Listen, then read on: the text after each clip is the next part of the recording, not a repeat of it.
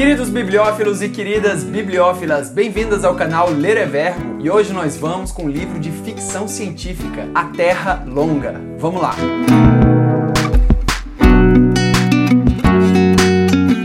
Antes de mais nada, gostaria de pedir para você se inscrever no canal, pois assim você não perde nenhuma atualização. E falar também que aqui estamos em formato de podcast. É só você procurar no seu tocador preferido você vai achar Ler é Verbo lá e você pode ouvir em qualquer lugar, beleza? Muito bem, antes de começar, eu gostaria de falar o seguinte: que alguns comentários, quando eu falo sobre livro, falam assim, poxa, mas você não falou que ia ter spoiler e tal, não sei o quê. Seguinte, até metade desse vídeo não vai ter spoiler, mas eu vou ter que falar da história. Então, a partir daí, eu vou colocar um símbolo aqui, um Szinho, que é o símbolo de spoiler. E aí, se você não quiser assistir, tudo bem, valeu, um grande abraço para você. Mas se você tiver curiosidade, fica aqui porque é um spoiler mais filosófico hoje pra gente discutir algumas coisas. Muito bem, o livro é esse aqui, A Terra Longa, de Terry Pratchett e Stephen Baxter. De antemão, eu já digo o seguinte, que é um livro de ficção científica, bem escrito, com uma trama interessante, por isso ele já está recomendado. É o melhor livro de ficção científica que eu li? Não. Mas a ideia dele é muito interessante, porém eu acho que os autores poderiam ter explorado de uma forma melhor. A ideia é que existem inúmeras terras, múltiplas terras. Você, a gente está numa terra que chama Terra Padrão e de repente as pessoas começam a saltar. Elas conseguem passar de uma terra a outra para oeste e uma terra a outra para leste. E você vai pulando para essas terras e você vai vivendo nessas terras e é essa a ideia. Só que tem uma ideia além disso disso. E agora vamos começar com os spoilers.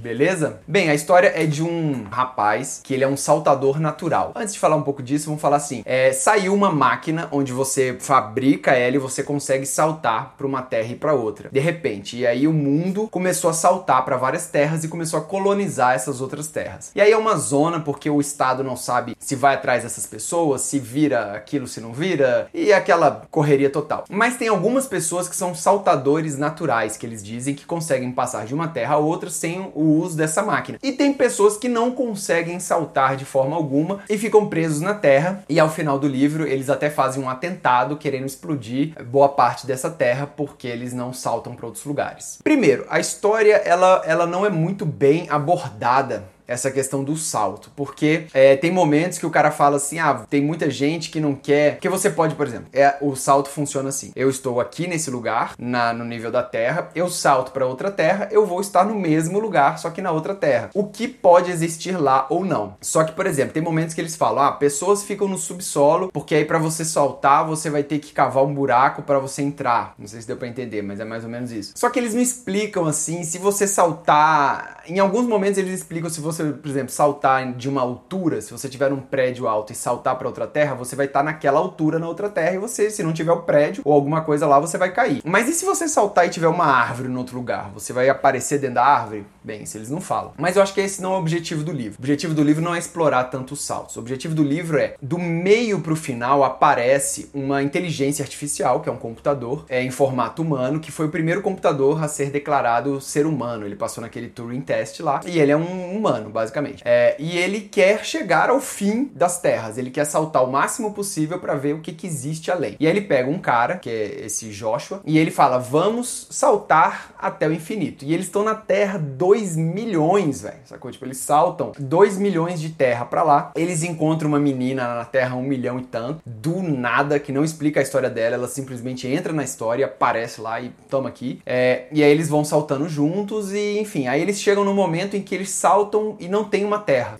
tem um nada, tem um vácuo. E aí desse vácuo eles saltam de novo e encontram a singularidade, que é um grande organismo que se formou nessa terra, que não sabe se é a última ou não, que ele sabe de tudo, ele, ele desenvolveu todos os organismos dentro dele. É como se é como se é um pouco da ideia do, Steve, do, do Isaac Asimov do planeta Gaia, onde um grande organismo é o próprio planeta, mais ou menos. É um grande organismo que tem uma consciência de tudo. Então todas as partes, apesar de serem independentes, estão ligadas ao todo nesse grande organismo. E ao final do livro, essa esse robô, essa inteligência artificial declarada humana, ela se junta a esse organismo. E beleza. Aí o Joshua, que é o, o principal, ele volta à Terra padrão, onde já tá tudo explodido por causa do não sei o quê, e ele encontra de novo esse robô e o livro acaba, sacou?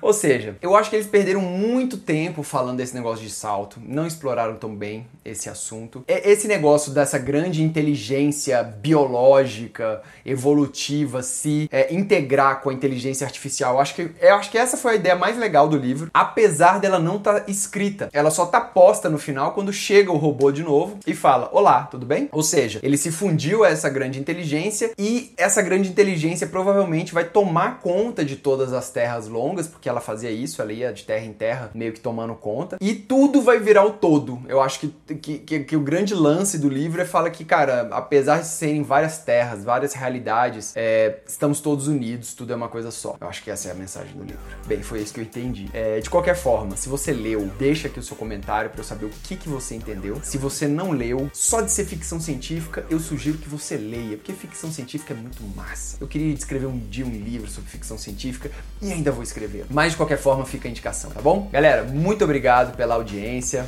boa sorte e até a próxima. Valeu!